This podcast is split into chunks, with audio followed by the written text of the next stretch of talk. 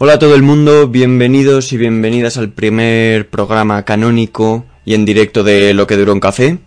Para todas aquellas personas que nos estén escuchando en diferido en YouTube, en Evox, en Spotify, en Apple Podcast, eh, que sepan que desde hoy se podrá ver el programa en directo a través de la plataforma Twitch para enteraros cuando emitimos y todo eso. Creo que lo más sencillo es que bueno, nos sigáis en redes, en Instagram y en Twitter sobre todo, que es donde estamos más activos. Una vez dicho esto, vamos con el tema que nos atañe hoy. La alt-right o derecha alternativa es un movimiento heterogéneo que no ha dejado de crecer desde alrededor de principios de la década de 2010. El movimiento le debe mucho a Internet, le debe muchísimo a las redes sociales y ha hecho suyos eh, de espacios como 4chan y o memes como la rana Pepe. Para hablar de todo esto, del movimiento, de las características ideológicas, de los grupos y de mucho más, está conmigo hoy Arsenio Cuenca, compañero del Orden Mundial, investigador asociado del CINVED, que es un medio dedicado al estudio, análisis e investigación de la extrema derecha, y es investigador de la extrema derecha francesa en Internet en la Gendarmería francesa.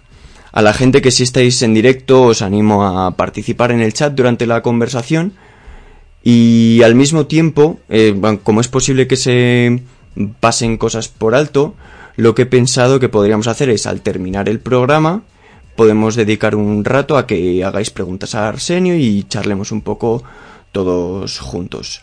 Y ahora sí, una vez dicho esto, Arsenio, bienvenido a Lo que dura un café. Hola John, encantado de estar aquí. Vale, vamos al meollo.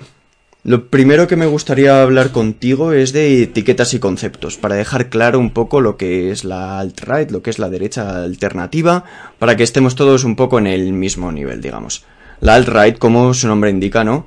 Es la derecha alternativa, pero alternativa al establishment conservador. Es una derecha racista, identitaria, identitaria que surge como movimiento a partir de 2008, en la década de 2010, algo así como ya he dicho antes. Es un movimiento heterogéneo que le debe mucho a corrientes ideológicas anteriores, como puede ser el neonazismo, skinheads, el supremacismo blanco, el, el incluso tintes conservadores a pesar de ser una alternativa a este conservadurismo, ¿no? Cristianismo evangélico radical o incluso, o incluso anarcocapitalismo, ¿no? Mucha gente puede que no esté escuchando, puede que me esté escuchando y esté pensando que no se ha enterado de nada. Y es normal, yo creo. Es, alt-right es una categoría conceptual muy compleja y es muy difícil de definir. Pero ¿tiene, ¿tiene valor analítico o es necesario redefinir y reestructurar este movimiento o conjunto de movimientos? Así es, es realmente una corriente política, un movimiento, una suerte de ideología totalmente parcheada, muy, muy, muy diversa. Entonces, por eso cuando, cuando intento hacer un análisis sobre el fenómeno en sí, sí que evito caer en, en, corsés eh, conceptuales a la hora de entenderlo sí que podemos encontrar cierto tronco común en una corriente de pensamiento que surge en torno a los años 70 en Francia como reacción al, mayo del 68 francés, que es la, nueva derecha o Nouvelle Droite, que, que estuvo más o menos, o sea, la gran parte de, de sus mayores intelectuales todavía bueno, intelectuales o pseudo-intelectuales, una vez que los lees, em, siguen, siguen todavía, están vivos y muchos de ellos siguen, siguen en activo. Los más importantes a lo mejor son Alain de Benoit, que es uno de los reformadores de esta, de esta derecha que, que nace en un contexto de una Europa postfascista, que intenta eh, quitarse un poco el peso de, la herencia de, la Segunda Guerra Mundial, de la herencia del nazismo y del fascismo, pero eh, proponiendo al mismo tiempo una alternativa eh, más eh, radical a la, derecha conservadora de, su tiempo, que ve que no tiene la herramienta eh, ideológicas y, analíticas para, combatir al, marxismo, al, bueno, al movimiento estudiantil y obrero tan fuerte que está, que está operando ahora mismo en, bueno, en ese momento en, en, Francia. Otro de ellos es Guillaume, Guillaume Fay, que es el, ideólogo del, gran reemplazamiento, esta teoría, esta teoría de la conspiración según la cual em, hay una suerte de, complot eh, dirigido por unas élites políticas para, acabar con, la raza blanca o incluso con, con el con la raza, con, la identidad europea a través de la entrada masiva de, inmigrantes en el, en el continente. Y, él propone además una, una, una, nueva eh, mm, forma de concebir el futuro que llama arqueo, arqueofuturismo y, estructura esta, esta, idea en torno a una vuelta a los valores tradicionales, pero eh, en, sintonía con una suerte de, progresismo tecnológico. Es una, cuestión un poco, un poco, un poco peleaguda. Entonces, bueno, eh, a partir del nacimiento de, este, de esta corriente de pensamiento, eh, que se estructura en torno a diversos grupos eh, de estudio, como puede ser el grupo eh, GRES, el, el Groupe pour la Recherche l'étude de la Civilisation Européenne, Grupo por la Investigación y el Estudio de la Civilización Europea, entre otros. luego hay muchas a más pequeña escala pues, librerías, colectivos, etcétera, pero este es el, el, núcleo, el núcleo base. Eh, empiezan a, exportar este, este pensamiento, esta, esta, corriente ideológica que, que cala en, otros puntos eh, de, Occidente, eh, fundamentalmente en Estados Unidos. Hmm. tú comentas que es alrededor de los años 2010 cuando la alt-right comienza a, verse y a instalarse en el debate político y a, comenzar eso, a ganar visibilidad. Sin embargo, este tipo de, doctrina política, de ideología, ya está presente en torno a los años 90, finales de, los años 90. Eh, me viene a la cabeza la, eh, la American Renaissance de, Jared Taylor, que es otro, otro movimiento que intercambió mucho con, con Alain de Benoit, hmm. que era en Estados en Estados Unidos, por mucho que, bueno, tuviesen, tuviesen una visión un poco antiimperialista de la, de la geopolítica, en concreto eh, del imperialismo, lo que ellos llamaban imperialismo estadounidense había cierta, cierta retroalimentación ya. Y, bueno, es lo que, lo que tú decías, es un movimiento que al final ha acabado, al no tener un corpus, eh, sí que tiene un corpus político e ideológico en torno a la figura de este, de este hombre, de, Benoit, eh, sin embargo, al final la gente, o sea, sus seguidores han hecho un poco lo que han querido con él. La gente eh, se vio atraída por el identitarismo, eh, se vio atraída por el rechazo al, marxismo cultural, que eso de, todos estos conceptos ya hablaremos, ya hablaremos luego. Pero hay muchas propuestas de la teoría de, Benoit que luego no han sido rescatadas de forma fiel, por así decirlo. Por ejemplo, Benoit ha sido un gran crítico de la religión cristiana puesto que la religión cristiana en su pensamiento eh, viene de, la modernidad y es otra forma de, rechazo al, sensorialismo, al, romanticismo alemán de, finales del siglo XIX.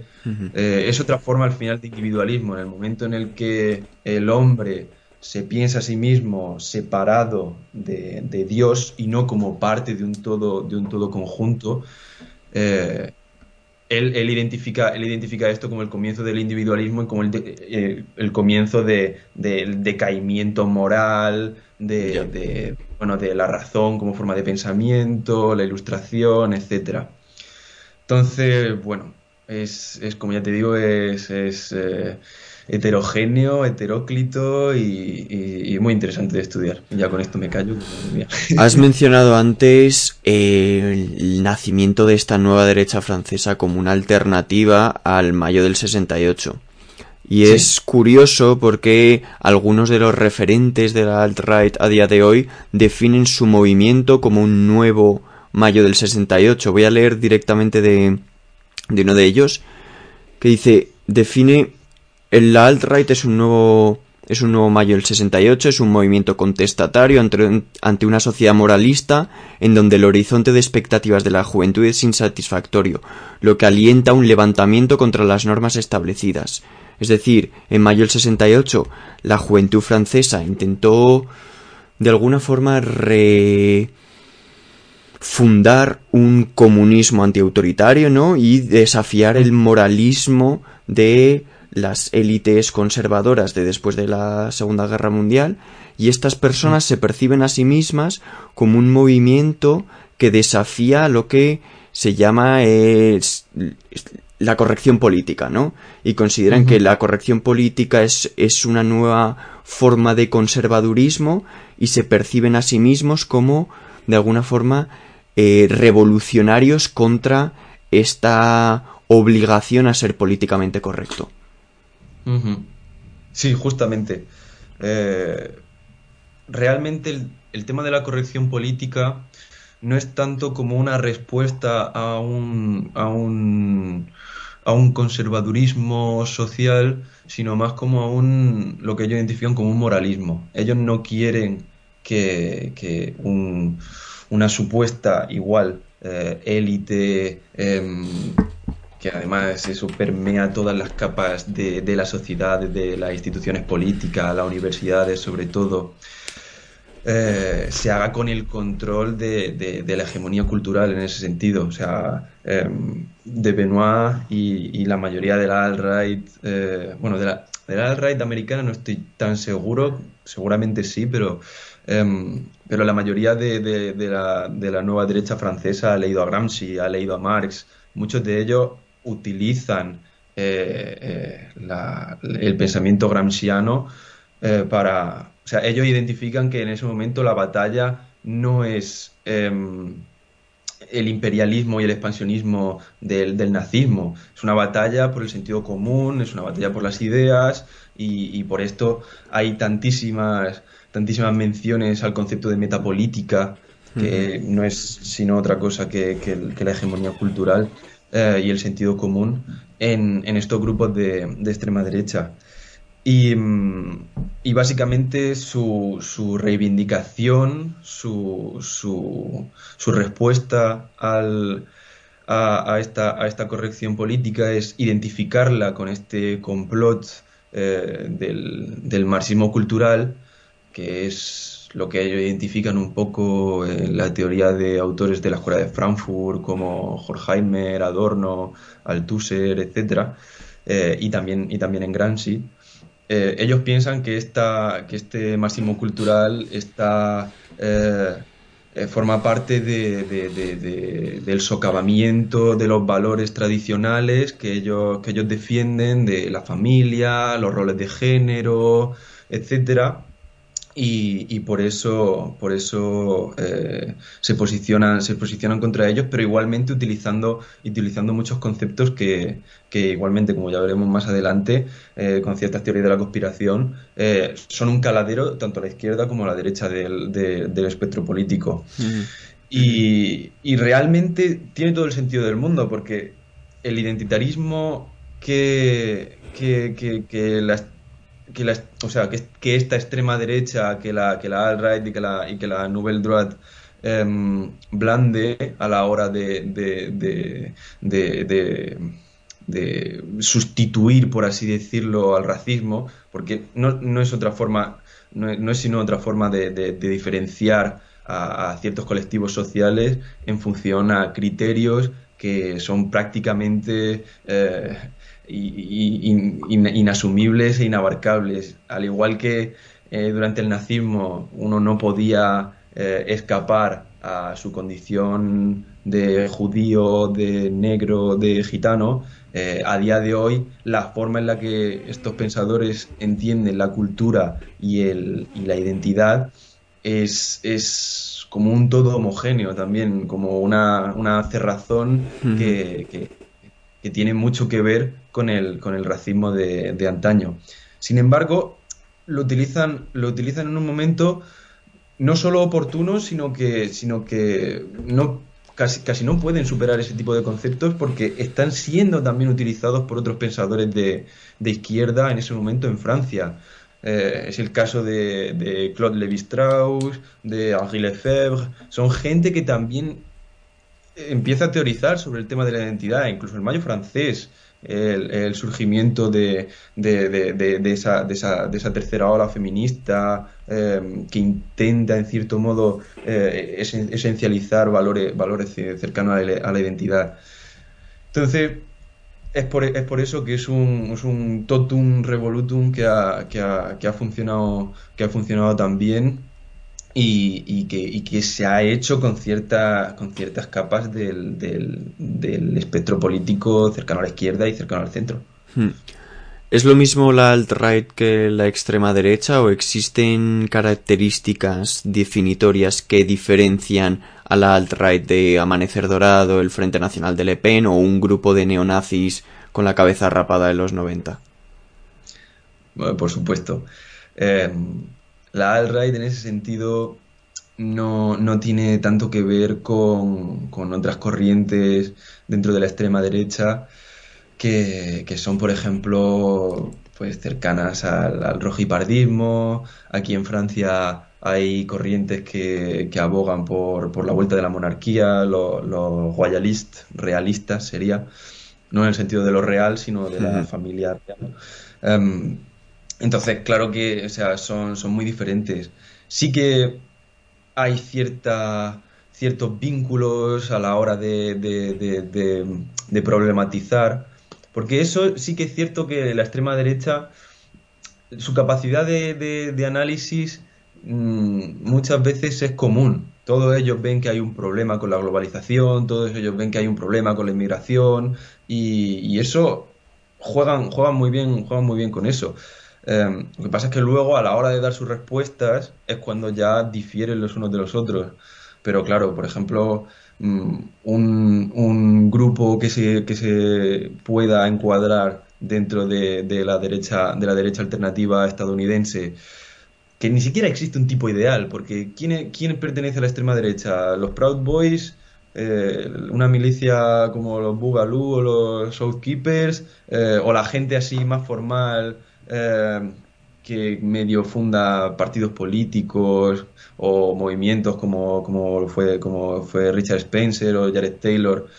Son, son diferentes al final, pero bueno, eso no tiene, no tiene por qué ser un impedimento a la hora de estudiarlo todo como un mismo fenómeno, porque el telón de fondo al final es, es ese identitarismo, es ese reaccionarismo, mm, unas veces ligado a, la religión y otra, otra, otras no, pero igualmente ligado a unos valores eh, que van en contra del progresismo, eh, en el sentido del progreso de cómo avanzan las cosas, no, no, un progresismo de como, como, un, como una forma, como un apelativo de la izquierda. Entonces, entonces es eso. Este telón de fondo al que te refieres a la hora de estudiarlo, por norma general, suele darse en clave nacional, ¿no? Se suele hablar de cuando hay terrorismo de extrema derecha, se entiende como un terrorismo nacional, no como un movimiento terrorista internacional. Sin embargo, sí que hay un fuerte componente transnacional en este movimiento. ¿Es necesario eh, rearticular la aproximación de estos grupos o es valiosa la aproximación nacional de grupos heterogéneos teniendo en cuenta, o sea, a sabiendas de que hay unas características transnacionales que los conectan a todos. Sí, esto, esto es un debate que está muy presente eh, ahora mismo, sobre todo en, los estudios de, terrorismo, porque mm, o sea, para responder a tu pregunta de la forma más concisa posible, para mí la extrema derecha, la forma más apropiada para estudiarla quizás es en clave regional, no en clave nacional o transnacional. Si bien el ámbito nacional tiene mucho sentido a la hora de estudiarlo, porque los mitos que se utilizan eh, son la mayoría de las veces en, clave nacional, la referencia que se hace, aunque luego siempre, siempre se apele a, figuras conocidas, reconocibles en Estados Unidos, a Israel, a hay, cierta narrativa común, pero bueno, la clave nacional ahí es muy importante, porque por ejemplo, eh, Francia en ese sentido es un caso muy particular, porque tiene, tiene, tiene unas ramas de, dentro de la extrema derecha muy, muy, muy variadas con respecto a otros, a otros países. Estados Unidos igual, eh, además es una extrema derecha muy diversa, por mucho que nos pinten como seguidores de Trump, al final los seguidores de Trump están muy divididos entre ellos, enfrentados y, y no, tienen, no tienen muchas veces los unos que ver con los otros. Sin embargo, a la hora de estudiar la extrema derecha, como digo, en clave regional, podemos entender ciertas ciertas pistas. Por ejemplo, em, hay, una, hay un hilo común en los países escandinavos, su relación con Alemania, y, su relación con, el Reino Unido. Esto, estos cinco, bueno, cinco países, fundamentalmente Noruega, Noruega, y, eh, y Suecia, Finlandia menos, eh, sí que tienen pues ciertas, o sea, realizan como mm, peregrinaciones que ahora mismo en tiempos de corona pues no, no eso está muy parado, pero relacionadas con eh, eh, festivales de música, conciertos, eventos deportivos como el fútbol o, las artes marciales como el MMA. Todo eso supone un tráfico de personas muy importante, de, de, bienes en ese sentido, pues se comercia con merchandising, se comercia con drogas, se comercia con eh, armas, en el peor de los casos. entonces, a mí me parece una región muy interesante eh, a, la hora, a la hora de estudiar ese, eh, este fenómeno. Lo es igualmente eh, la parte de, Oriente Medio y Oriente Próximo y su relación con Rusia. Y luego todas las formaciones de carácter neofascista o rojipardo en, en Estados Unidos y en, Europa también que simpatizan con, los gobiernos de, de, Assad, con el gobierno de Putin, con, con Irán, con ciertos movimientos de carácter, bueno, pues como Hezbollah, etcétera, eso, eso también tiene, tiene su, su interés eh, metodológico a la, hora, a la hora de estudiarlo. Y luego, sobre todo, porque muchas veces esta, estas rutas de, tránsito, como digo, eh, incluyen eh, pasar por, por, por, frentes, por frentes, por, por conflictos, como el caso de la guerra de Ucrania, donde se, se, congregan allí, en ambos bandos además, en un bando más, em, vamos a llamarlo identitario, neonazi, por ponerlo una, por, por, por diferenciarlo del, otro, pero ya te digo que, es que es más complicado, que es más complicado que eso, en los que están, pues eso, el, el batallón Azov, el Pravi Sector, que son, que son eso de carácter, pues vamos a llamar neonazi, y luego en el, en el bando prorruso, donde encontramos a, otro tipo de perfil. Un perfil, pues eso, antiglobalista, antioccidentalista, antiliberal, con un fuerte carácter eh, antiliberal. Y, claro, es que ambos, ambos eh, bandos del conflicto eh, atraen, atraen a gente, pero luego el norte de África también está muy activo en ese sentido. Pero en, estos casos estaríamos hablando de derecha alternativa o estaríamos hablando de neonazis al uso. Claro, es que, o sea, si por ejemplo cogemos al, terrorista de, Christchurch, a Brenton Tarrant, para mí, por ejemplo, yo ese hombre lo identifico como, como un cierto arquetipo de la, de la alt-right, ¿de acuerdo? Un poquito de simpatía por, por cierto simbolismo neonazi, por, cierta, por cierto esoterismo, eh, corrientes neopaganas y tal, y, luego un componente de supremacista blanco y, occidentalista importante. ese hombre viajó a la guerra de Ucrania para, para, formarse en cierto modo con el, con el, con el batallón Azov, que nadie sabe muy bien lo que hizo allí, pero bueno, allí, que fue. Y, y, luego, por ejemplo, en, en Francia eh, encontramos a, igualmente a, guerreros transnacionales, no recuerdo mm, con qué pertenencia, que fueron, que fueron al, bando, de, al bando prorruso. Entonces, ya te digo, o, o incluso en el conflicto de, del Alto del Alto Karabaj también se ha, también ha, traído y en, este caso ha sido todo prácticamente todo todo apoyo apoyo a Armenia. Em, pero, pero al final entra dentro del de la narrativa del choque de civilizaciones, ¿no? El cristianismo contra islam, entonces es y no solo islam, sino que además es un islam que está fuertemente bajo, o sea, que está bajo, bajo el área de influencia turca, Turquía además como potencia aliada de, o sea, dentro de la OTAN. La mayoría, me atrevería a decir que la mayoría de corrientes de, extrema derecha son bastante anti, anti-otanistas en ese sentido. Entonces, eso.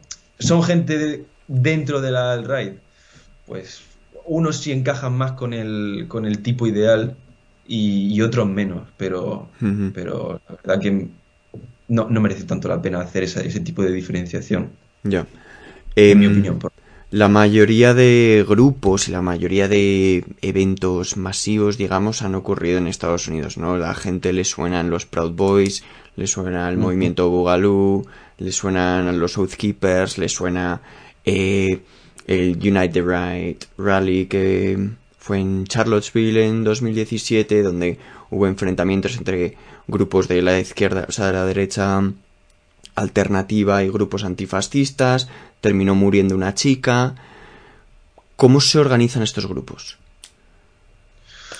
Pues en este caso, además, el, el, Unite the Rally fue, fue, bastante, fue bastante particular porque mm, surge como, o sea, durante el, comienzo de la administración Trump, eh, este tipo de, este tipo de, grupúsculos empezaron a, bueno, pues a verse representados y a fuerza de, verse que ciertas bueno, cierta parte de su, de su, de su ideología comenzaba a estar institucionalizada, empezaron, a, empezaron a movilizarse más, utilizando, como ya sabemos, todas redes sociales, pero también pero también otros foros alternativos, otras plataformas que escapan más al, control al control de, los organismos de inteligencia, etcétera, y, deciden, deciden organizar el, el, United Rally.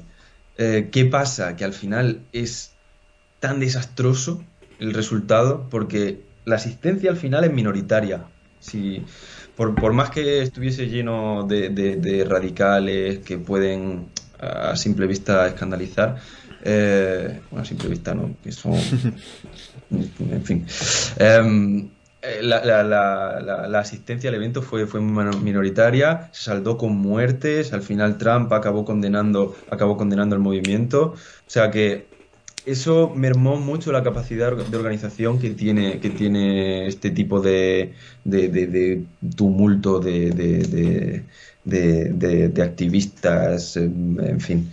Em, entonces, se organizan utilizando, utilizando redes sociales, pero ya cada vez más, yo me atrevería a decir, vamos a, o sea, cada vez, vamos a ver cada vez menos este tipo este tipo de, eventos, este tipo de, reuniones, porque se dan cuenta que no les merece tanto la pena, porque al final están allí mostrando la cara, están saliendo del, anonimato que Internet les confiere y, ese es el problema que va a haber ahora, que, después de, lo vivido, de la situación de la toma del Capitolio y, y que muchos de ellos ya han sido judicializados y que muchos de ellos además se han aislado todavía más de, la esfera política, ahora ya que ni siquiera Trump lo representa, eh, van, yo pienso que la, la, tónica va a ser más la de actos minoritarios, incluso, bueno, pues eh, de lobos solitarios, etcétera,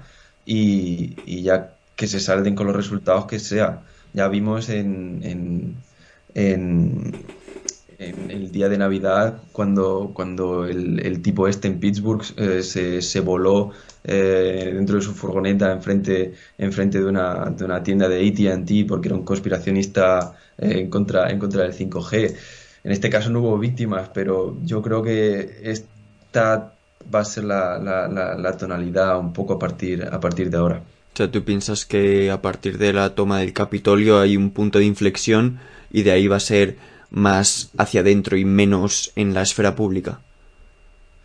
Sí, no necesariamente un punto de inflexión, porque ya te digo que eh, Charlottesville en ese sentido fue, fue otro. Entonces, yo creo que esta gente se está dando cuenta de que a lo mejor no merece tanto la pena, tanto la pena exponerse. Y, que si quieren llevar a cabo acciones concretas las van a llevar, pero que esta no, al final el saldo es bastante negativo. Hmm. Estamos hablando de ejemplos en Estados Unidos, pero ¿existen ejemplos de una derecha alternativa en Europa y sobre todo en España? Bueno, pues eh, long story short, sí. o sea, está claro que, España no es, no es una excepción en ese sentido y, y, bueno, igual, al igual que, la mayoría de, países, de países de la Unión Europea. Eh, lo que pasa es que al final, como ya te digo, la alt-right, como la concebimos eh, idealmente, eh, con cada una de, con cada uno de los componentes que la, que la, que la forman, sí que escapa un poco más a los cánones de, de la extrema derecha española. Sin embargo, sí que podemos encontrar ciertas similitudes cuando, cuando estos ciertos grupúsculos de, de, extrema derecha en España y luego en personalidades en, concreto hacen referencia a la teoría de la conspiración, sobre quién está detrás del movimiento independentista catalán, que de un lado se acusó a Putin y de otro lado se acusó a, George Soros. Em, luego, eh, no sé, se tiende, se tiende mucho a, a, eh, hacer, hacer como, o sea, a redimensionar el, el, el papel que tiene, que tiene la esfera política española en todo lo que es em, en todo lo que es el globalismo y, bueno el papel de España en, las teorías de las teorías de la conspiración globalista. Eh, recuerdo el, el, que era portavoz de, de, de espérate que no tengo que tengo aquí su nombre que siempre se me eh, Javier Villamor que, que decía que España es un campo de prueba del globalismo.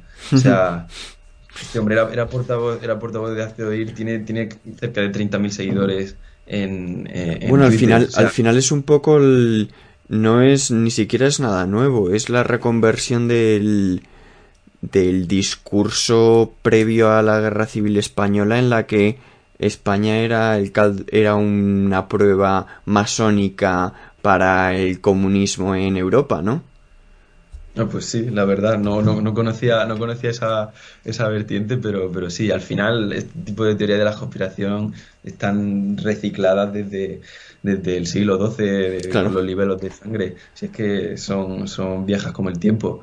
Pero, pero, pero sí, o sea, sí que, sí que hay muchas muchas personas que son, que son proclives a llevar, a llevar este tipo de, de discurso eh, a ciertas bueno, eh, eh, zona de, de, de, la, de la esfera, bueno, de la, de la realidad social, de programas de televisión que a lo mejor antes eh, asociábamos más a un tono político neutro, como puede ser Cuarto Milenio, que, ha acogido al final a, gente que ha hablado abiertamente de teorías de la conspiración, como el Plan Calergi, mm, luego ha traído a, todos los youtubers estos que, han estado discutiendo sobre, sobre el tema de, los impuestos y pagarlos en España o en Andorra.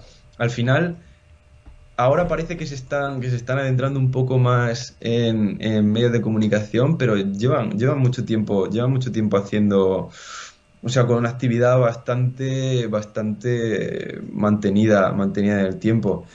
nadie, nadie se esperaba, por ejemplo, em, que Pedro Baños acabara eh, apareciendo en... Bueno, sí y no, ¿vale? Pero o sea, él, se paseaba por, por, la, por la tuerca. Pablo Iglesias, Pablo Iglesias lo entrevistó en otra, en otra vuelta de tuerca. Eh, sin embargo, al mismo tiempo eh, aparecía en actos organizados por la editorial Fides, que es una editorial de corte de, este, de, ultraderecha eh, y, por otros colectivos así identitarios, europeístas, tal, a, hablar de, a discutir sobre, sobre libros que hablan de la, de la implicación de Soros en la independencia, en la independencia catalana. Em, y este hombre, por ejemplo, bueno, de hecho, tiene que estar, empezará en, en, en 45 minutos, así que tenemos que darnos prisa.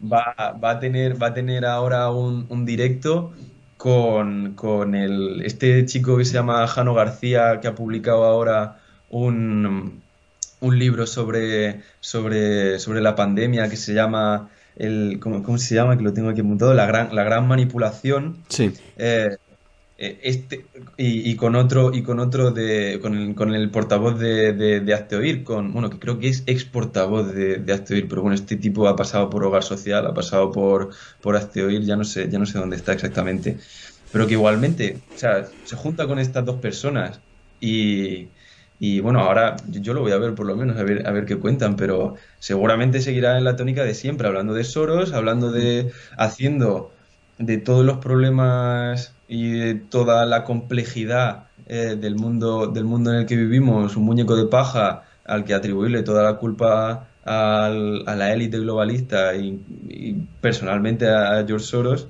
Y, bueno, eso la verdad que es bastante, desde mi punto de vista, reaccionario y bastante, bastante alejado de, de la realidad.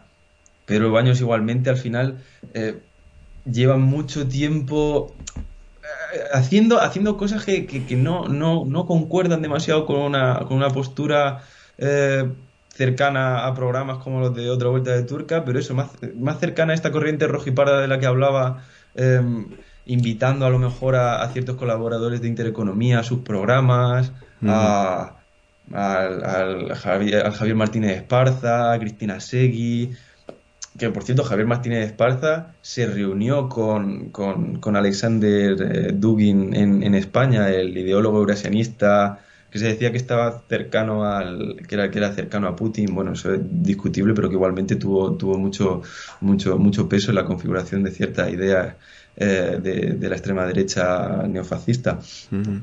entonces bueno esta eh, esto está en España, ¿de acuerdo? Y es parte de nuestro día a día y son gente que pasa por los medios de comunicación, que tiene muchos seguidores en Twitter, que además no es cantosa, no, no, o sea, pasa relativamente desapercibido para el, para el ojo que no, que no, que no está acostumbrado a estudiar este tipo de cosas. Y, y, y yo creo que hay que tener por lo menos un ojo crítico a la hora de, de, de, escucharlos. Sí, mira, ahora que mencionabas la pandemia, justo ha puesto Fede que la pandemia les habrá venido que flipas para ir seduciendo a gente hasta hacia esta ideología.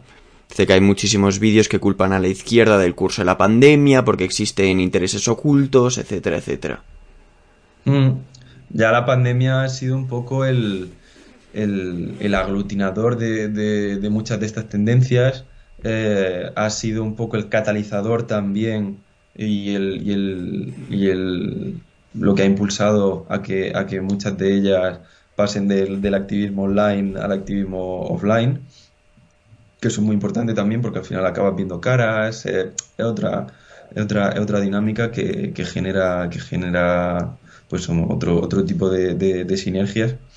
Y, y, ya os digo, esta gente, o sea, habla, habla, hablan ellos mismos de, de, fake news, diciendo que es que, o sea, el arma que utilizan para, para, para contrarrestar nuestro discurso es llamarnos, es que, es decirnos que nosotros estamos propagando fake news, cuando realmente son ellos. O sea, ellos simplemente utilizan todos los debates eh, sociales que hay a día de hoy o debates relacionados con, con la comunicación política, con, con, con, la actualidad en general, eh, para, para, ponerlo, para ponerlo a su favor. Entonces, como bueno, como es parte de la esfera mediática, como es parte del, eso, del, del, de la conversación a nivel, a nivel público, eh, no tienen idea o sea, no te van a decir Heil Hitler en ningún momento, o, ni siquiera te van a decir, Heil Hitler ellos no lo dirían, pero no, no te van a hablar abiertamente de las bondades de Putin, aunque bueno, a lo mejor seguramente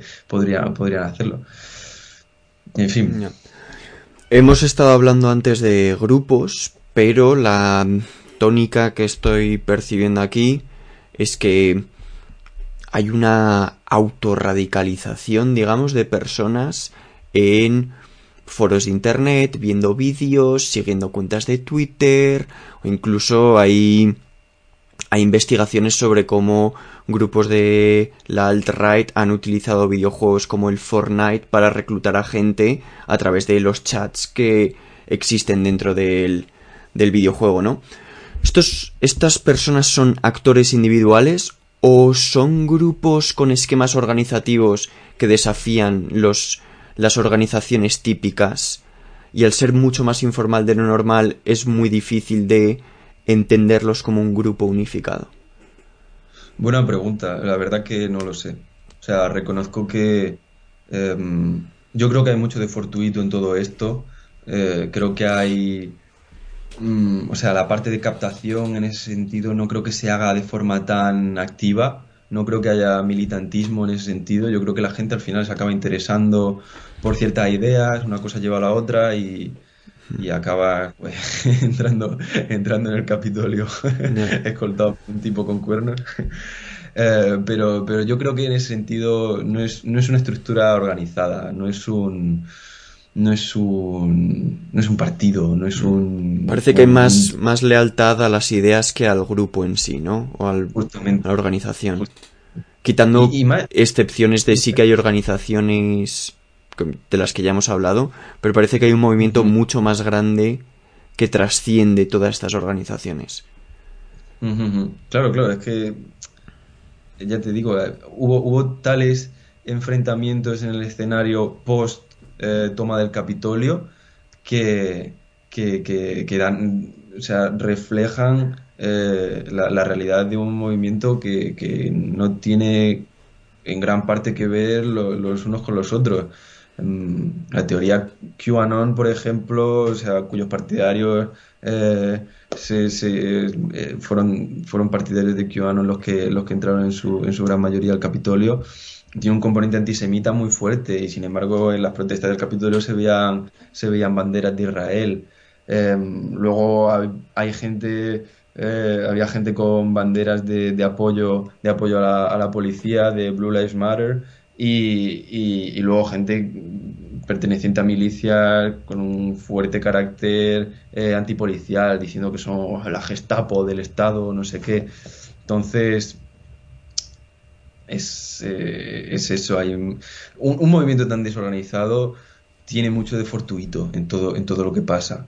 y, aunque haya parte de organización, porque de, la toma del Capitolio se habló, el, acto de, de, Save America estuvo financiado fuertemente y, hay una organización em, detrás, eso está claro, pero hay una organización, em, eso, eh, coyuntural, muy, muy, muy partisana, pero, pero no dentro de una, de, una estructura de partido o de un...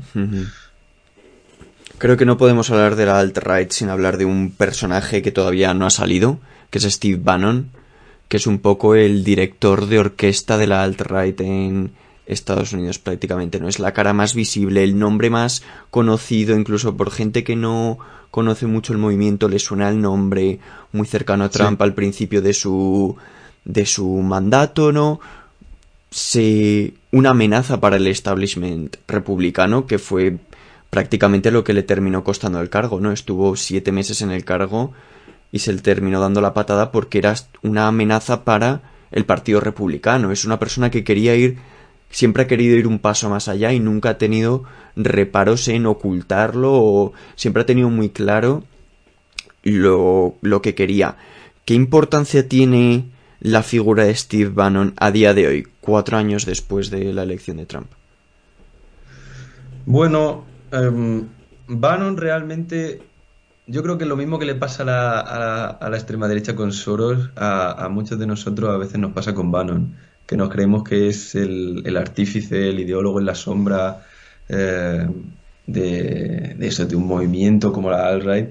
Y sí que tiene cierto papel, sí que tiene cierto, cierto peso en, en, este movimiento, pero al final no es tanto como, como, como parece, en mi opinión. Cuando, cuando Bannon, desde mi punto de vista, Bannon fue despedido, o sea, se le relegó de sus funciones de, de jefe de gabinete porque, porque Trump dijo hasta aquí y ya está, ¿sabes? No, no había sintonía, eh, él había cumplido su función y lo largó como alargaba tantos otros. Mm, yo creo que sí que es una amenaza en el sentido de que las ideas que él representa son, son eh, pueden, pueden ser eh, peligrosas para, para, el establishment republicano, el republicanismo más moderado, pero pero luego, por ejemplo, cuando, cuando desembarcó aquí en, en Europa buscando, buscando a sus aliados en su internacional de, de, derecha, la mayoría de partidos y de líderes con los que se reunió le dieron con la puerta a las narices. O sea, Le Pen, por ejemplo, no quiere, Marine Le Pen de, de, la agrupación, de la agrupación nacional, no quiere ni hablar de él, porque también la agrupación nacional es un partido muy, muy, o sea, muy chauvinista y todo lo que sea presencia atlantista pues no lo lleva no lo lleva demasiado bien. Se reunió con Salvini se reunió con, con los Fratelli de, Italia.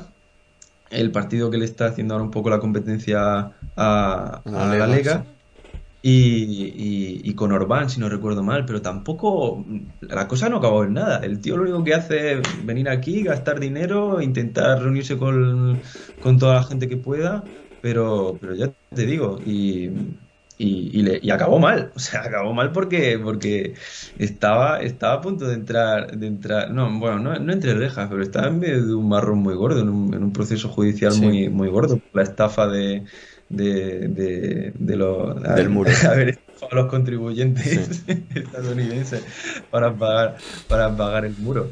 Que bueno, que al final se llevó eso, se llevó el indulto, el indulto de Trump.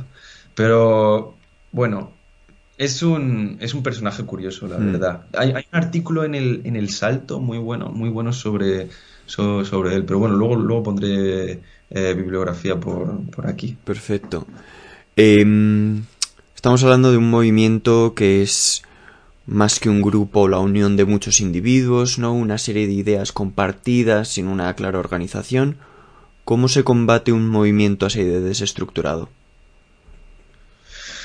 Claro, es que es, una gran, gran pregunta. Em, a ver, hay como dos corrientes, por así decirlo, en los estudios de, seguridad ahora mismo.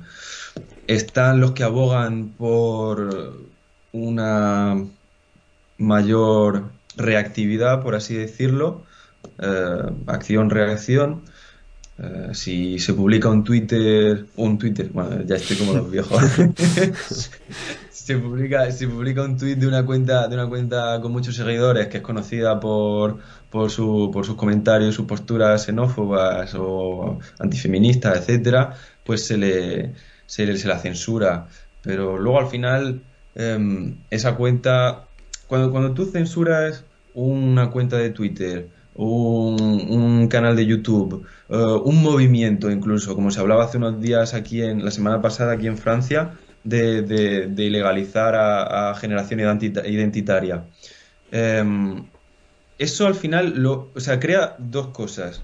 Por un lado, eh, frustración de, de, su, de sus partidarios, lo que ahora puede, puede llevar a, a, cometer un acto violento, a que, a que el radicalismo pase, pase a ser un radicalismo violento. y, de otro, y, por otro lado, eh, puede eh, fraccionar el grupo, porque en, ciertos países sí que es cierto que, no, te puedes, no te puedes reconstituir como un grupo que sea prácticamente igual, aunque te cambies de nombre.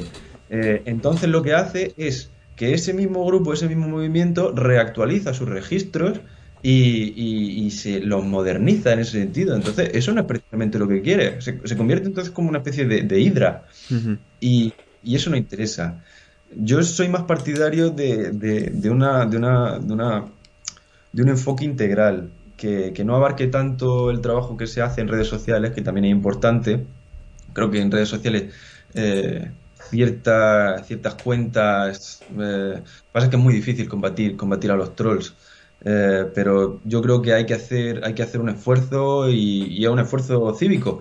Eh, hacer un esfuerzo de, contranarrativa, de enfrentar a esta gente, de denunciarla públicamente, el, naming and, shaming, eh, y, y, eso del lado de las redes sociales.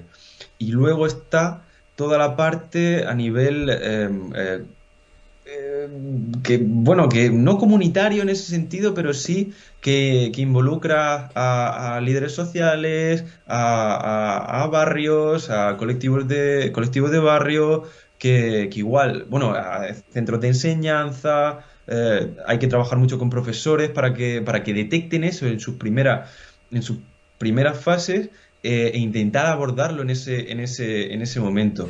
Eh, a mí me parece es una, una, propuesta mucho más interesante. Justo eh, ayer publicaban, publicaban un artículo Cynthia Milner Idris y Daniel Kohler, que son dos, dos expertos de, de, de, violencia de violencia de extrema derecha en Estados Unidos y Alemania y, hablan un poco y hablan un poco de este de este tema. Bueno que ya lo que ya lo hablamos antes. Es el artículo de Foreign Affairs no efectivamente. Sí que en el artículo critican que Estados Unidos ha adoptado una postura que consiste en reforzar la seguridad para evitar este tipo de atentados en lugar es súper importante que no estamos diciendo no estamos diciendo lo contrario pero que se han, centrado en reforzar la seguridad en lugar de atacar los orígenes de ese extremismo no eh, hablan de, de, paliar las amenazas en lugar de em, atacar los los orígenes de este radicalismo y el artículo explica por qué es necesario eh, invertir en organizaciones comunitarias, en iniciativas educativas, investigación sobre la militancia doméstica, trabajo con víctimas, etcétera, etcétera. Además está muy bien lo que apunta, lo que apunta Fede de que eso encaja muy bien con su, con su narrativa. Eh, al final, cuando tú censuras a este, a este tipo de perfil, que, siempre tiende a victimizarse la mayoría de las veces, que siempre se les silencia, que, esos, que ellos son los oprimidos de, de, todas las dictaduras globalistas, de lo políticamente correcto, etcétera. Eh, esto va muy en la línea de su, de su discurso. Entonces, eh, luego hay debates en torno a esto igualmente, cuando por ejemplo se, se eh, el, PSOE, el PSOE sacó, sacó la ley de, de apología al franquismo, etcétera y hubo, hubo tanto, tanto debate sobre si esto era oportuno, oportuno o no. Pero, pero realmente los estados que tienen, los países que tienen más tradición eh, de, contrarrestar al, extremismo violento, como pueden ser Noruega después de los atentados de Breivik, eh, Alemania, Nueva Zelanda después de Christchurch, eh, ha, reforzado mucho su política de desradicalización. Muchos de ellos dicen que, en, el caso de Christchurch, por ejemplo, eh, la oficina de, de, contraterrorismo eh, habían visto los comentarios de, este, de este hombre, de Brendan Tarrant, pero no le parecían algo fuera de lo común. O sea, no le parecían que este tipo fuese a armarse con un fusil y a, ir a cargarse a 50 musulmanes, ¿sabes? Eh, entonces, de poco, de o sea, hay que vigilar, hay que monitorizar, eso está claro, eh, pero, pero hay que, hay que combatir la narrativa, no hay tanto que, censurar en, ese, en ese sentido. Luego, claro, ya hay simbologías, hay comentarios que, que, a mí personalmente no me, no me hieren, por mucho que a mí me puedan llamar como han llamado tantas veces al orden mundial, que somos, que somos aquí, que estamos financiados por Soros, etcétera. Pero yo entiendo que una persona racializada, una mujer, eh, que vea este tipo de comentarios en su día a día en Twitter, joder, pues, pues, pues sí, al final eso, la, la política de, los términos de uso de la, de la red social debería, debería a lo mejor eh, ponerse un poco más las pilas y no permitir estas cosas. En el atentado de Christchurch en Nueva Zelanda, recordamos que el tipo no solo entró en dos mezquitas y se cargó a, a 50 personas, sino que además lo retransmitió en directo, en internet, ¿no? Y continuaba, tenía el, arma dibujada, pintada y muchas de las cosas que había eran memes. Antes de iniciar la matanza pidió que la gente se suscribiera a PewDiePie, porque era el meme de aquel entonces, ¿no? Existe una, mm, un vínculo muy fuerte entre el movimiento de la derecha alternativa y la cultura de Internet. ¿A qué se debe esto? Bueno, eh, hay una forma de, de, mm, mm, suavizar, por así decirlo, el, discurso de odio, que es hacerlo a través de, del humor. Y Internet, desde mi punto de vista, una de las cosas por las que se, caracteriza es, su, sus corrientes humorísticas tan particulares que tiene, en este caso, por ejemplo, los memes. Eh, yo ahora me, me, gano mucho, muchas enemistades porque mucha gente que comparte memes así de forma inocente le digo, tú sabes que esto en su origen es un meme de extrema derecha y es que si te pones así em, puedes sacar los vínculos con la mayoría, con la mayoría de ellos. Em, entonces, bueno, una forma de, hacer, de, transmitir un, discurso de odio eh, de forma que, uno, no es, no es judicializable eh, y dos, te puede ganar la simpatía, por así decirlo, de, ciertas personas que a lo mejor se ríen de la broma, no lo piensan, pero, pero bueno, al final se va generando cierta, cierta, cierta dinámica. Eso en, Francia ha pasado con, muchos cómicos que empezaron, que empezaron subió a escenario haciendo stand-up y, acabaron utilizando estas plataformas como, como eh, eh, proyectores de, discursos antisemitas, de teoría de la conspiración súper eh, súper fuerte. Entonces, yo creo que esa es una de las razones. Luego, el anonimato ayuda mucho también. El anonimato a la hora de expresar libremente, entre muchas, entre muchas comillas, eh, este tipo, este tipo de, de, opiniones ayuda, mm. ayuda mucho. Y, es por eso que, muchos de los atentados que hemos visto son de, son de lobos solitarios al final, porque gente radicalizándose en su casa, eh, con un contenido prácticamente a la carta, porque lo que le gusta pues se lo cree, lo que no le gusta pues no se lo cree. Y, y, eso. no es solo, y no es solo el anonimato, ¿no? Es la impunidad queda ese anonimato, porque si tú eres un gilipollas en la calle, es probable que alguien te calce una hostia. Pero cuando eres un gilipollas en tu casa, es más difícil que se te reprimende, se te castigue por ese comportamiento. Entonces esa impunidad es lo que crea un ciclo constante de radicalización. Entonces un... Además, si te si eres anónimo en, en, detrás de unos avatares que están relacionados con estos memes, estos tal, recibes por un lado una atribución positiva de toda la gente de tu grupo ideológico que se ríen contigo y que lo comparten y que dicen que de puta madre, pero y no recibes la cara negativa de que alguien se enfade contigo en la cara, que es muy diferente a que una persona te llame gilipollas por Twitter, ¿no? Total, total. Al final, el paso del, del, activismo online al activismo offline eh, no suele suceder y por, por esta razón, porque eh, no, no, no tienen los incentivos suficientes como para decir, joder, es que voy a salir a la calle a qué? A, gritar lo que, lo que pienso, a juntarme con, con este tipo de, de personas, a arriesgarme a que a que eso, que pueda llegar alguien y me pegue, me pegue una hostia, como ha pasado tantas veces, ¿no? Como le pasó al, al, Richard Spencer y a, y a, tantos otros. Eh, eh, sí, es totalmente eso.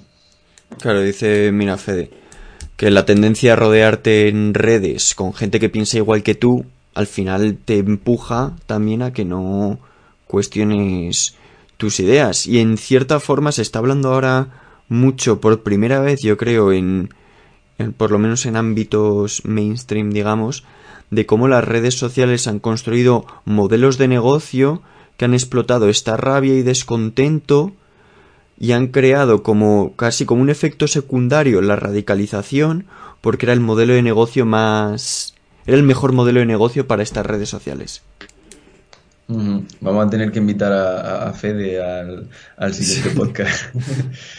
sí, no, es, cierto. No creo que al final el modelo de negocio sea la radicalización, pero es cierto que como funcionan ciertos algoritmos, como en el caso del algoritmo de YouTube, eh, eh, es así. Te muestran un contenido y para que tú sigas eh, enganchado, o sea, para que sigas consumiendo lo que te está ofreciendo esa plataforma, pues te, te estimulan, te ponen cada vez vídeos más impactantes y, y, pasa que al final empiezas viendo un vídeo sobre, ¿qué te digo yo? Em, no sé, eh, hablar, a un vídeo que hable a lo mejor de, de, medicinas suaves y tal, que bueno, que ya de entrada puede, puede estar en desacuerdo, pero en fin, empieza a verlo tal y de repente acaba viendo un vídeo sobre teoría de la conspiración del movimiento antivacunas, ¿sabes? Mm. Que eh, ese, ese, problema está. Y luego lo que comentaba también Fede del fenómeno de la cámara de eco, que, que es, esa misma idea te la van a, te la van a repetir eh, prácticamente en, en, bucle porque al final ese, ese algoritmo, ese perfil que tú estás creando se está, se está adaptando a tus gustos. Yo ahora tengo el problema de que como, como tengo que ver tanto, tantos vídeos de, extrema derecha eh, aquí para, mi, para la investigación que estoy haciendo en Francia, ya la mayoría de sugerencias que me encuentro cuando abro YouTube son de, son de, son de este palo y, la verdad que voy a tener que abrirme otra, otra fuente independiente. Yo quiero que vuelvan mis vídeos de mis recomendaciones de gatito y de... El caso de YouTube es un caso muy estudiado, ¿no? Es porque se ha, se ha documentado muchas veces como gente que empieza a ver vídeos de noticias normales en YouTube para ponerse al día, a los seis meses termina en grupos de extrema derecha y se considera que la radicalización nace de YouTube. Incluso es un eso es un problema que YouTube ha reconocido y dice que está trabajando en ello y recomiendo muchísimo un podcast que se llama Rabbit Hole del New York Times que va precisamente sobre son seis capítulos y va precisamente sobre este este algoritmo que ha empujado a tanta gente hacia la radicalización y cada programa entrevista a una persona diferente.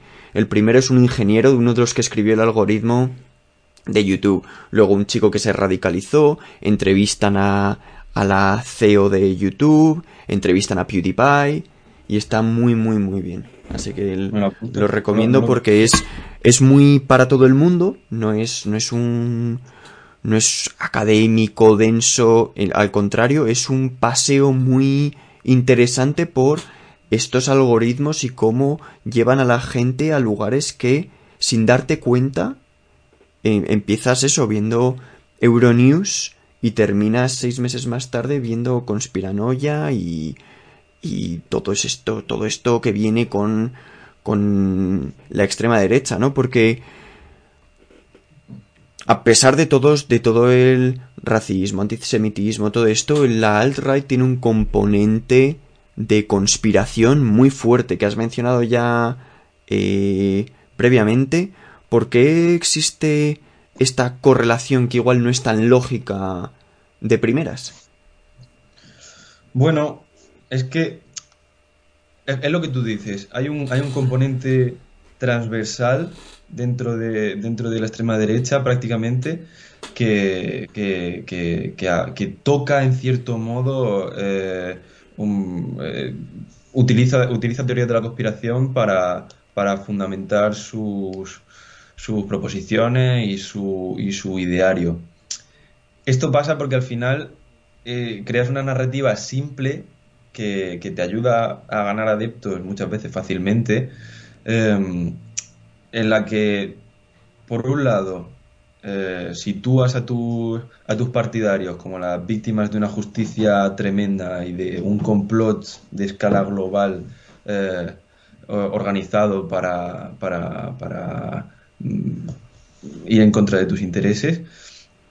Y, luego porque utilizan muy bien también este, este malestar eh, que, crea pues bueno, la desigualdad de, la sociedad en la que vivimos, las injusticias sociales, eh, te crea un sentimiento de, legitimidad en tu lucha muy fuerte que eso te hace, te hace, te hace adherirte a, este movimiento. Y no solo eso, sino que además eh, te crea un estado de escepticismo constante eh, de cara a los medios, de cara al discurso político, al discurso científico, como hemos visto ahora tanto con la pandemia, que es muy eh, o sea, se puede instrumentalizar fácilmente de cara, de cara a, la, a, la, a la revulsión, de cara, de cara a la contestación social. Entonces, eh, esta teoría de la conspiración tienen, tienen un componente reaccionario además muy, muy fuerte eh, y, son, y son muy útiles. Luego hay, bueno, que en realidad es que no, no, no suelo hacer esta, esta, esta comparación o esta segmentación eh, para, explicar ciertas teorías de la conspiración que nacen un poco al margen de, las corrientes de, pensamiento canónicas de, la extrema derecha, como pueden ser el, survivalismo, eh, el aceleracionismo, los movimientos antivacunas. Em, este, este, tipo de, de, conspiranoia nace, sí que es cierto, un poco al margen pero al final siempre, siempre acaba confluyendo de alguna, de alguna manera. Siempre, siempre hay, hay un, un, giro narrativo que, te hace pensar que si tú estás solo en el bosque preparado para el fin del mundo es porque el máximo cultural viene a, a decir que, no puedes decir eh, él o ella, tienes que decir ella. Mucho de, mucha de esta conspiración mucha de esta conspiranoia, ¿no? Tiene elementos o es una mutación al final de la típica conspiración antisemita de los judíos vienen a acabar con Europa, a reemplazar a Europa, eh, Soros quiere acabar con la Europa de los estados-nación y por eso quiere inundar Europa de inmigrantes. O sea, no es... ¿Tiene un componente nuevo o se percibe como algo que lleva siglos en Europa y simplemente una reinterpretación, una reconversión de esos mismos discursos. Se adapta, se adapta muy bien al contexto histórico y al contexto social. Em, además, es que si, si, a día de hoy te metes en cualquier grupo de, de, QAnon que sea medianamente activo, que lo son la mayoría, eh, la gran parte de, de, sucesos que vayan, que, que o sea, el, golpe de Estado en Myanmar, eh, no sé, cosas que son del, día a día, sucesos políticos que pasan en cualquier parte, del mundo, en su gran mayoría lo incorporan dentro de la, de la teoría. Todo forma parte de, de, ese, de, ese complot. Y, y, luego, es lo que tú dices, eh, teoría de la conspiración eh, antisemita, no solo no tenemos desde desde el complot americano-israelí o desde el complot sionista, sino que es que van muchísimo, muchísimo más atrás, eh, desde el macartismo. Eh, anteriormente había una, una, corriente antisemita muy fuerte también en, en, el, en, en, cierta, en cierta parte de la izquierda, de la izquierda francesa, de la que se apropian muchos movimientos de, de, extrema derecha. Proudhon, por ejemplo, era, era, antisemita, o sea, tiene, tiene escritos sobre, sobre el judío en tal, que eh, su, su, tipología del judío que son bastante, bastante duros.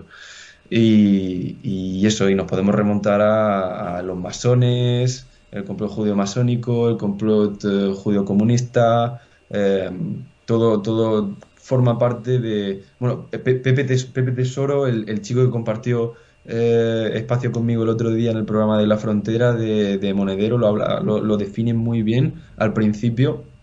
En el momento en el que, en el que surge este tipo de conspiraciones, para como, como reacción a la Revolución Francesa y, y al y, nos, merece, la pena ver, el, vídeo luego, lo podemos dejar también en, en los enlaces sí em, has mencionado durante todo el programa QAnon es quizá la que se sale un poco de de esta conspiración típica judeo-masónica porque es loquísima, incluye alienígenas, otras dimensiones, en redes de pedofilia mundiales. ¿Por qué tiene esta popularidad? ¿Es una popularidad real o es una popularidad ganada en relación a gente como nosotros que flipamos con ella y entonces nos interesamos mucho en el asunto? Sí, sí, eso es una buena pregunta también. Si es una profecía autocumplida, ¿no? Que le dicen de existe esta es la dimensión, no es simplemente porque a nosotros nos interesa estudiarlo y, nos parece tan, tan, tan, tan desquiciada. Em, yo creo que igual que con todo en este tipo de, de, cosas, em, tú coges de QAnon lo que tú quieras, ¿sabes?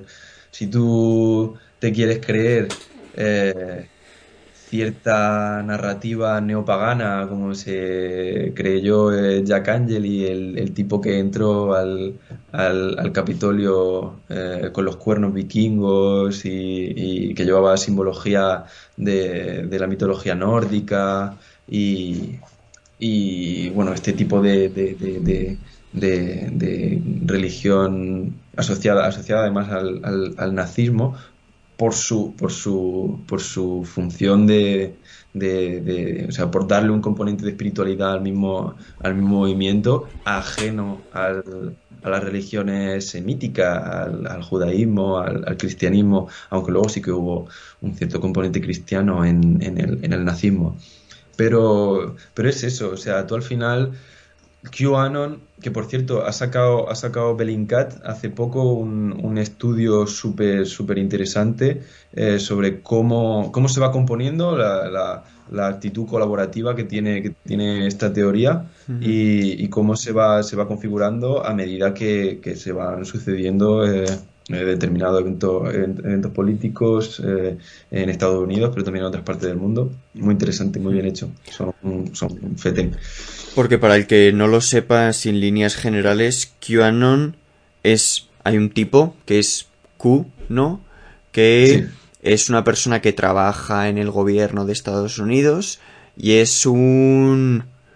un soplón es una persona que está, que publica en internet cómo funciona en realidad el gobierno de Estados Unidos. Y habla de este deep state, no de este estado profundo que, como hemos dicho, eh, todo lo que cualquier persona se pueda imaginar está metido. Es Bill Gates y los nanochips, el 5G, eh, bueno, hubo el, lo que llamaron el Pizzagate, ¿no? Este tipo que fue una pizzería con un rifle de asalto. No, no disparó a nadie, por suerte, pero fue allí porque, en relación a la conspiración de QAnon, se decía que en el sótano de esta pizzería habían cientos de niños en jaulas esperando a ser enviados porque había una red de pederastia global de la que la familia Clinton es cabeza de la red de pederastia, etcétera, etcétera, etcétera. Sí, eh, o sea, realmente el Pizzagate es una teoría eh, surgida eh, antes de, de, QAnon, lo que pasa es que QAnon se, se inspira en el, en el, en el Pizzagate. Em, esto eh, parece, o sea, nos vamos a poner ahora a hablar de QAnon, va a parecer como que esto no lo pueden cortar y decir, mira los chavales aquí hablando de QAnon, del Deep State y tal. No, estamos, estamos en contra, ¿eh?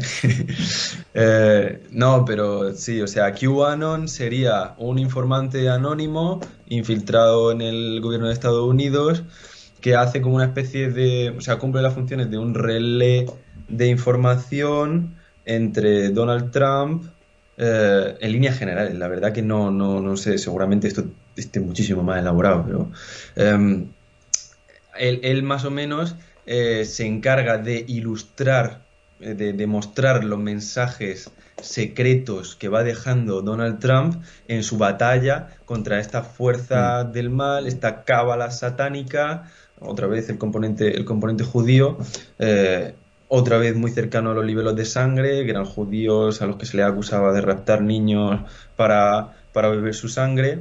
Que, que también lo tiene, también Sí. hay, o sea, Se habla de que hay una de isla por ahí en el Caribe en el que llevan a los niños para Ah, beberse su no sangre. Sí, o sea, es, es- tiene un mogollón de cosas. Yo he estado hoy leyendo sobre el tema y tiene muchas cosas que es espectacular. Hay unos seres de no sé cuántas dimensiones que es es para hacer una película. Lo que pasa es que, claro, cuando hay un tío que llega con un cuando hay un tío que se inmola en su furgoneta en base a estas profecías, es cuando lo, lo virtual que puede ser interesante por decir qué loco es todo esto y lo real de que una persona ya no es solo que pueda hacer daño a alguien, sino que una persona ha sido empujada de alguna forma a quitarse la vida por que ha creído todas estas cosas, ¿no? Y es cuando los dos mundos chocan y es un poco más da un poco más miedo del que del que parece cuando estamos hablando aquí de una conspiración tan loca que parece imposible que haya gente que Mm. la crea, ¿no?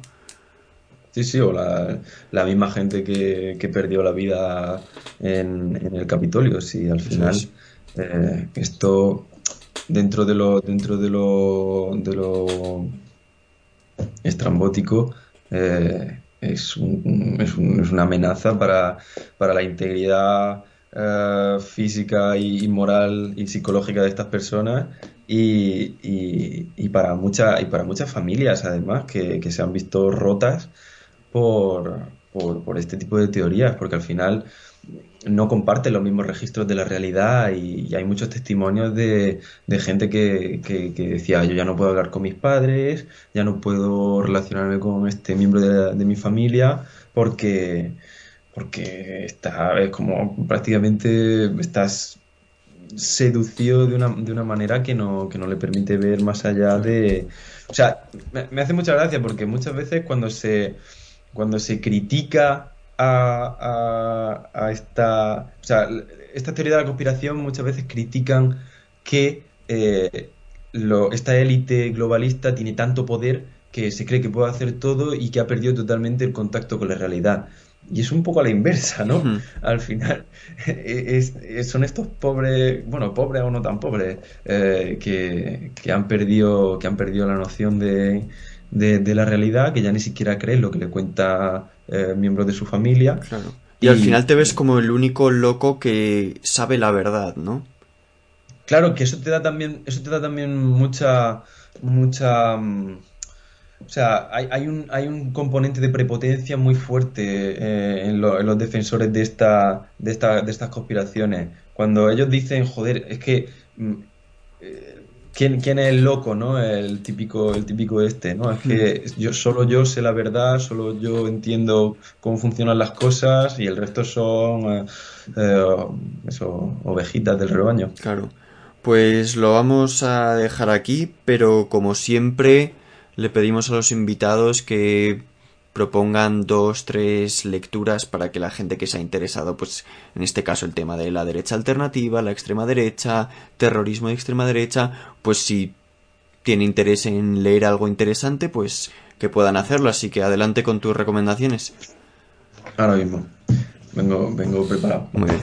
Eh, eh, so- son la mayoría es literatura actual, o sea, de 2018 para, para adelante. No me he querido meter en temas mm, de, o sea, más densos de Escuela de Frankfurt, Hannah Arendt, etcétera, pero lo recomiendo también vivamente porque eh, aunque son fenómenos distintos, como ya decíamos, la- el, la- el- el hilo conductor está ahí y, y ayuda mucho a entender, a entender las cosas.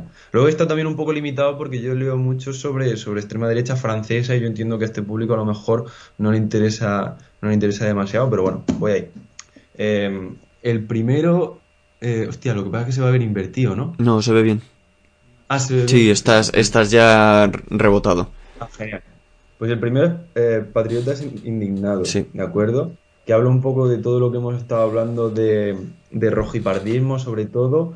Habla de, del comienzo de, de, de, esta ultraderecha reaccionaria eh, previa a la revolución soviética en, en, la Rusia de principios del siglo XX y luego de, tiene un montón de colaboradores y habla de contextos eh, políticos muy diferentes de, en Europa, Rusia, eh, está muy bien y hice, hice, una reseña para él en la, en la, revista española de investigaciones sociológicas y, la verdad que lo, lo, conozco bastante bien y lo leo, acudo, acudo a él con frecuencia para, para explicar algunas cosas.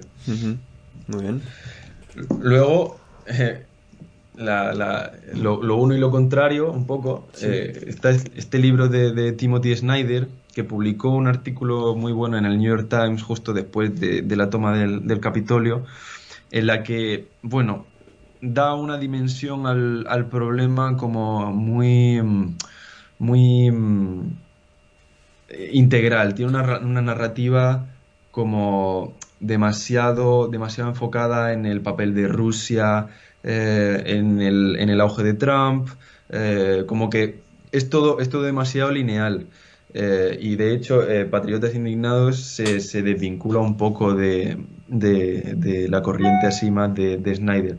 Sin embargo, no deja de ser un libro increíble porque, o sea, la factualidad del libro, de lo que habla el libro, o sea, de, los hechos que describe, eh, la verdad que es súper súper interesante y, y, te ayuda un poco a entender, a entender muchas cosas de la guerra de Ucrania, de, de Putin.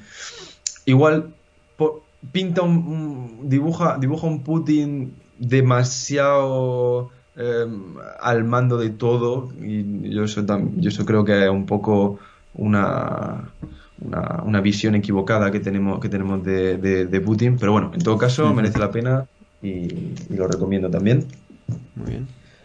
Y, y este último, eh, que es, es, una colaboración de, de, de cuatro autores. ¿Cómo se llama? Perdona, The International. Uh, perdona, The International Alright Fascism for the 21st Century. Vale. Y. Um, es una colaboración de cuatro autores de, del grupo Hope Not Hate. Es un gran libro, dice, mm. dice mi padre ahí. Gracias, papá. Todos sabemos que eres fan de, de, Snyder. Me lo recomiendo. Bueno, de hecho es suyo este libro. um, eso. Um, este libro eh, además cuenta con la, con, con, con la autoría de, de, de Patrick Hermanson, que hace poco eh, publicó, bueno, no él, pero que eh, grabaron un documental sobre, sobre su trabajo y es que estuvo infiltrado durante un año en la, en la extrema derecha norteamericana. Qué no bueno. norteamericana o, o, me suena que es norteamericana, no, no británica.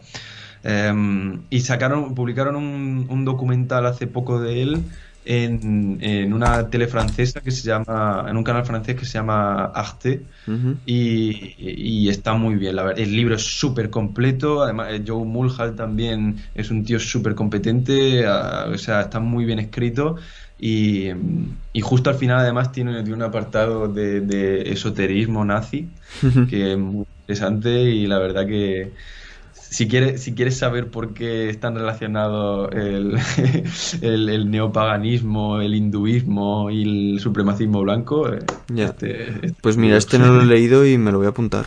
Porque tiene, muy, tiene verdad, muy verdad buena que... pinta.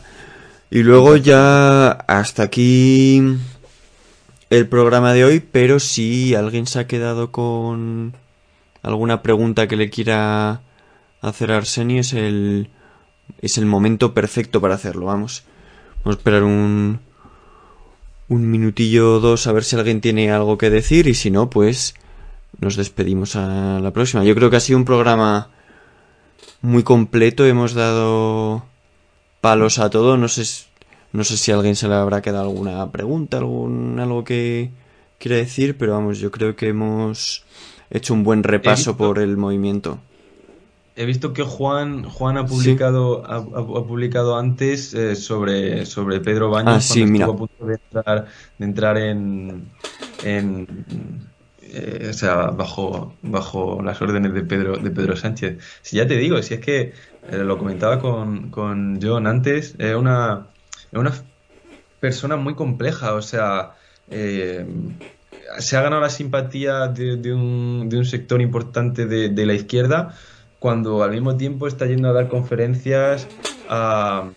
al, instituto que ha fundado la, sobrina de, de Maréchal Le Pen en, Madrid, que creo que se llama el Instituto de Estudios eh, Sociológicos y Políticos o algo, algo, así. Hmm. Em, que, que, es fundamentalmente, pues bueno, esa mujer está fuera de, la agrupación nacional porque está más a la derecha de, la propia de la propia Marine Le Pen que de hecho cuando cuando Bannon cuando Bannon llegó llegó a, Francia por lo visto que eso habla muy bien muy bien de este tema Guillermo Fernández em, ella eh, Bannon se entendía mejor con, con Maréchal Le Pen que con que con la que con Marine que con su que con su tía. Sí que eso la verdad que bueno ya yo creo que eh, ya cada vez va a engañar menos a la gente. Miquel Ramos también lo hablaba, hablaba de, de, de, cómo de cómo este tipo no era, no era trigo limpio eh, desde hace ya bastante tiempo y, y, sí. Fue un poco así, un poco auge y caída, ¿no? Que llegó, llegó muy alto y enseguida... Igual es incluso, no tengo ni idea, no es una figura que tenga muy estudiada ni tengo ni tengo interés. Pero pero igual es una ambición de poder absoluta no y por eso dar palos a todos mm. lados a ver de dónde sonaba la flauta. Eso que ha dado demasiados palos. Ya dentro de lo que cabe él siempre ha llevado su discurso por así decirlo. Y em, y, y ya te digo si él si él casaba en el plato de, la Tuerca News era de la Turca News de, otra vuelta de tuerca era, era, era por eso pero si están todavía en, internet os recomiendo que os miréis un, una serie de programas que se llaman um, ¿cómo se llaman? Tendencias, Tendencias 21 eh, en los que él trae a un par de invitados y habla sobre ciertos temas y, ahí ves claramente que tiene una postura muy muy eh, cercana a Rusia, muy defendiendo los intereses de Rusia, de manera a lo mejor inintencionada. O sea, no hay, no creo que haya un vínculo entre, entre, entre Putin y Pedro Baño en absoluto. Mm. Eh, pero sí, que, sí que, sí que sí que merece la pena ver cómo, eso es su, su rechazo al atlantismo, su cierta pues bueno, eh, vinculación a un pensamiento eurasianista da mm. visión geopolítica. Es, eh, sí, no, era visión, visión geopolítica, dice, dice Juan, eh, dentro del canal Tendencias 21, algo así, no me acuerdo, pero sí, sí. Luego ha preguntado Fede eh, ¿Cuál es el perfil de persona que entra en esta ideología en España? ¿O no hay una tipología clara de persona que se interesa por la derecha alternativa? Bueno, em, España es un, es un contexto que no, que no conozco tanto como me gustaría. Pero, pero sí es cierto que hay una fuerte, hay una corriente, hay una corriente Em, anarcocapitalista, como bueno, como he estado viendo esta, esta última semana, muy fuerte. Y, sinceramente para mí la forma en la que tiene, en la que tiene esta gente de, ver la realidad de eh, bueno, en fin, este individualismo llevado, llevado a ultranza, eh, a mí me parece totalmente cercana, cercana a cierta, a cierta corriente de la extrema derecha que ya conocemos. Eh, sin embargo, bueno, sí que hay cierto conspiracionismo, eh, o sea, flotante, como ya hemos visto, que, eso, que puede seducir a un perfil como, como la gente que fue a manifestarse en Colón, por un lado, y luego todos los chavales que al final salieron un poco eh, aupados así por Vox a a, liarla durante, durante el mes de noviembre, si no recuerdo mal, que además fue en varios puntos de, de, España.